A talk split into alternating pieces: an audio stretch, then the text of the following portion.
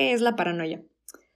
podemos abordarlo desde diferentes lados, ah, desde la psiquiatría, la psicología y dentro de la misma psicología, ah, pues desde las diferentes ramas que hay, desde lo que se habla en lo cotidiano y, en fin.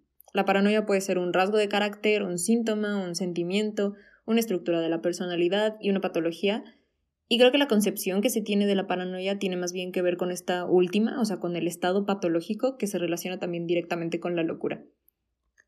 Etimológicamente, paranoia, para nos, enuncia que se trata de aquel que tiene el espíritu vuelto en contra. Y creo que esto lo describe muy bien Freud al describir el mecanismo de la paranoia, y lo hace en tres pasos, digamos.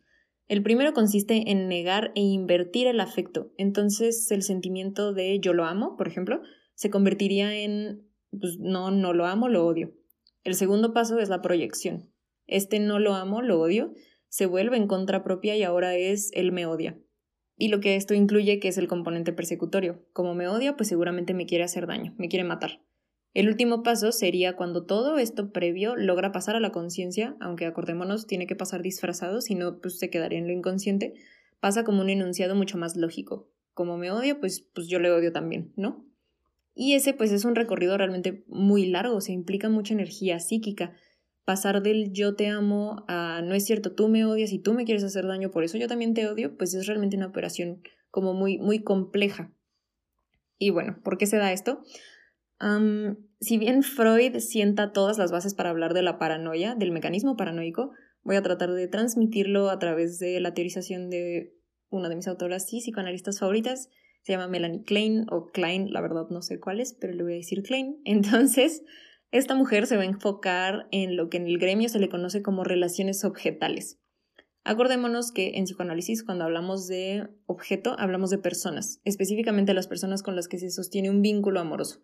Pero, o sea, un vínculo, aunque sea amoroso, viene con su contraparte, el odio. O sea, en psicoanálisis siempre vamos a estar hablando de dualidades. Entonces, si odiamos a alguien, también es un vínculo amoroso, por decirlo así, ¿no?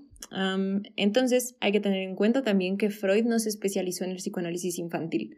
Aunque es cierto que siempre de alguna manera hablamos de infancia cuando hablamos de psicoanálisis y cuando vamos a análisis y estamos en nuestra asociación libre, lo que sea, Freud rara vez atiende niños, realmente no le gusta mucho, entonces su teorización pues se enfoca en lo que puede vislumbrar sobre la vida anímica infantil a través del discurso adulto.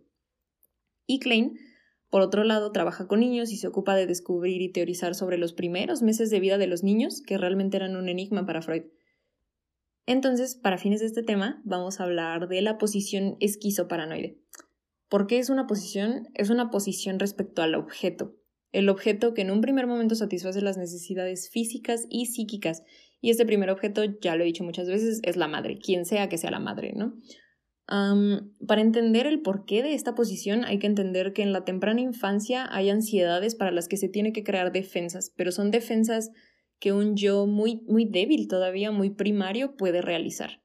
Y el cómo suceda esto, estas defensas y cómo se superen, etc., tendrá un papel definitivo en la formación de la personalidad y las relaciones posteriores de objeto, o sea, las relaciones de pareja, de amistad, de relaciones laborales, etc. Este primer objeto, la madre y más específicamente el seno de la madre, que recordemos que esto es todo lo que alcanza a ver un bebé desde que nace hasta unos meses después, es un objeto escindido, es un objeto dividido.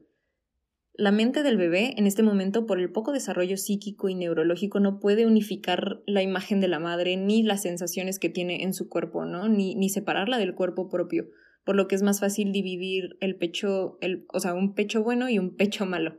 El pecho bueno es el que satisface y el pecho malo es el que frustra. Pero esta división del amor al pecho bueno y el odio al pecho malo viene con consecuencias. Cuando el bebé se siente satisfecho, le adjudica todo esto al pecho bueno y por eso lo ama. Cuando siente algún malestar físico se siente frustrado, se lo adjudica al pecho malo y lo odia. Al mismo tiempo que esto ocurre, entran dos mecanismos en escena, la proyección y la introyección. La introyección es la base de cualquier proceso identificatorio y es básico para establecer las bases de la personalidad. Pero hay que pensar si se introyectan, se meten, se vuelven propias estas cualidades del pecho, tanto el pecho bueno como el malo, las cualidades insoportables de este, o sea, las, las del malo, son las que se van a proyectar porque el pecho malo es vivido como un objeto que quiere destruirnos y si está dentro de mí, pues un intento de deshacerme de esos sentimientos y de esas frustraciones, pues va a ser proyectarlo, ¿no? Como sacarlo de mí. Entonces eso pues simplemente lo dejo afuera para aliviar la tensión y lo ubico nuevamente en el pecho de mi madre. Este pecho, ahora, como la operación de Freud, va a querer perseguirme cada que yo le odie y me va a querer destruir. Y aquí viene este mecanismo que Freud describe, eh, como me odia y me quiere destruir, pues yo también le odio. Pero ese objeto persecutorio, ese objeto que me persigue, es introyectado, pues, o sea, es puesto dentro de mí, pues es vivido desde adentro. Entonces, por más que yo proyecte y esquive y trate de sacar ese sentimiento, pues jamás va a poder ser al 100% efectivo. Si estas dificultades no son superadas por el bebé de manera positiva, se genera una fijación en ese conflicto, en esta etapa, el cual, como todo conflicto inconsciente, se va a estar repitiendo y repitiendo y repitiendo y va a querer salir todo el tiempo. Un, un resto de, de esto, como de este conflicto ya en la vida adulta, a mi parecer, es cuando, por ejemplo, una persona pues tiene una relación de pareja, ¿no? Y en cuanto esa pareja hace algo que ellos, ellos ven como, pues, como malo, ya lo odian y quieren terminar con él y pues sí, lo quieren destruir, ¿no? Y en cuanto hacen algo bueno, otra vez ya es el mejor objeto del mundo y el que satisface todos sus deseos, es como la mejor pareja del mundo. Yo creo que es estas posiciones pues son, son así, ¿no? Son así de fuertes y así de opuestas porque pues así son vividas y tienen su raíz en esos sentimientos. O sea, amor es vida. Si mi objeto me ama, pues me cuida. Y odio es muerte. Si mi objeto me odia, no solo me va a dejar morir, sino que me va a hacer morir. Y esto, claro, pues resulta muy insoportable, ¿no? Pensáramos si lo viviéramos así todo el tiempo conscientemente, pues claro que está muy horrible. Ahora, por esa etapa, ya lo dije, pasamos todos, absolutamente todos. Unos la libran mejor que otros, otros ni se acuerdan y otros la sufren. les voy a contar de dos ejemplitos en donde esta posición paranoica creo que se ve como muy clarito. El primero es el de las hermanas Papán. Ah, las hermanas Papán trabajaban bajo recomendación de su madre con la familia Lancelin. Eran sirvientas y trabajaban ahí de planta. Un día, aparentemente de la nada, hay un apagón en la casa justo cuando madre e hija de la familia Lancelin estaban llegando de compras o algo así. Y Christine, la hermana mayor, o sea, de, las hermanas Papán, se le avienta a la mamá y le arranca los ojos. Después, Lía, la menor, hace lo mismo y de ahí agarran diversos utensilios este, cuchillos y martillos que encontraron ahí en la cocina y masacran totalmente los cuerpos, ¿no? O sea, quedan irreconocibles. Terminan, se van a dormir, comentan sobre el buen trabajo que han hecho y se duermen. Al otro día llega la policía y pues para todos es como inexplicable lo que había pasado, ¿no? El juez les pide pues una explicación a las hermanas de por qué lo habían hecho y la, la hermana pequeña, Lía, le responde mediante una carta cuando levantó los brazos sobre mí, tuve miedo que la señora ejerciera violencia sobre mí y mi hermana, como lo había hecho ya antes. Un día percibió en el suelo un pedazo de papel. Me agarró del brazo y pellizcándome me forzó a arrodillarme diciéndome aquí hay pedazos de papel. Le conté a mi hermana Christine y agregué que no lo vuelva a hacer porque me defenderé. Mi hermana estuvo de acuerdo, le hablé de ello a mi madre y me dijo que si eso se repetía era necesario que me defendiera. En la correspondencia que existe de la mamá con las hijas papán, o sea, la, mamá papán, se puede notar una situación de abuso, o sea, en general por el control que ejercía la mamá sobre la vida de sus hijas, y también es sabido que la hija mayor, no, no, no Christine, sino otra hija, la tercera hija, fue abusada por el padre y posteriormente mandada a un hospital. Acuérdense de este caso para compararlo con el siguiente. Este creo que es mucho más famoso, yo creo, porque yo me acuerdo que yo lo vi en algún momento en la tele y es de la niña esquizofrénica. Ah, que no sé si sepan, diagnosticar esquizofrenia infantil es una cuestión muy complicada y muy delicada. O sea, aparte de que es muy complicado, es muy delicado también por la cuestión de los medicamentos. Son medicamentos muy fuertes con consecuencias muy graves si son recetados cuando no existe una patología. En fin, esta niña es diagnosticada a los 6 años con esquizofrenia, le mandan medicamento fuertísimo y alucina con números que le dicen que haga cosas malas, como matar al hermanito, ¿no? Entonces a la mamá se le ocurre que es buena idea abrir un canal de YouTube y documentar según ella el proceso de enfermedad de su hija. Aparte de que la niña no sé por qué es grabada desde el nacimiento, supongo que a la madre pues le gustaba mucho esa onda de los videos y explotar a sus hijos y pues ya, tiempo después es diagnosticada y bla bla bla.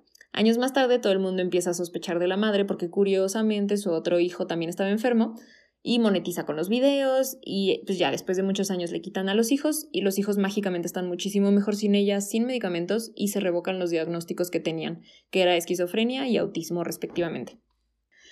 Entonces, ¿cuál es mi punto? Pues que si de por sí vamos a pasar por esta dificultad que implica la posición esquizoparanoide con las respectivas persecuciones que esto implica, frustraciones, miedos, odios, O sea, si a esto le sumamos que existe una persecución real por parte de la figura identificatoria más importante, que es la madre, pues claro que nos vamos a volver locos y vamos a andar de paranoicos, ¿no? O sea, si mi mamá todo el tiempo está detrás de mí con una cámara viendo todo lo que hago, o si tiene el absoluto control de mi vida y me manda a trabajar donde ella se le da la gana, a la mínima oportunidad de terminar con ella, a manera muy simbólica, como el asesinato, o sea, en donde literal le arranca los ojos y le arranca la mirada persecutoria a la, a la figura de autoridad de la empleadora, pues claro que lo voy a hacer, ¿no? O sea, no hay mucha salida.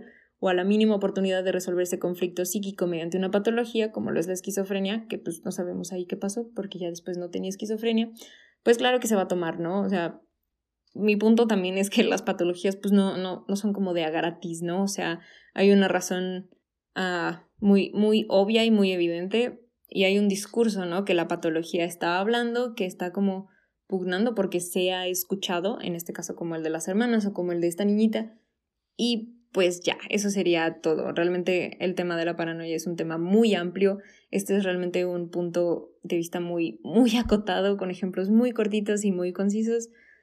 Y pues ya,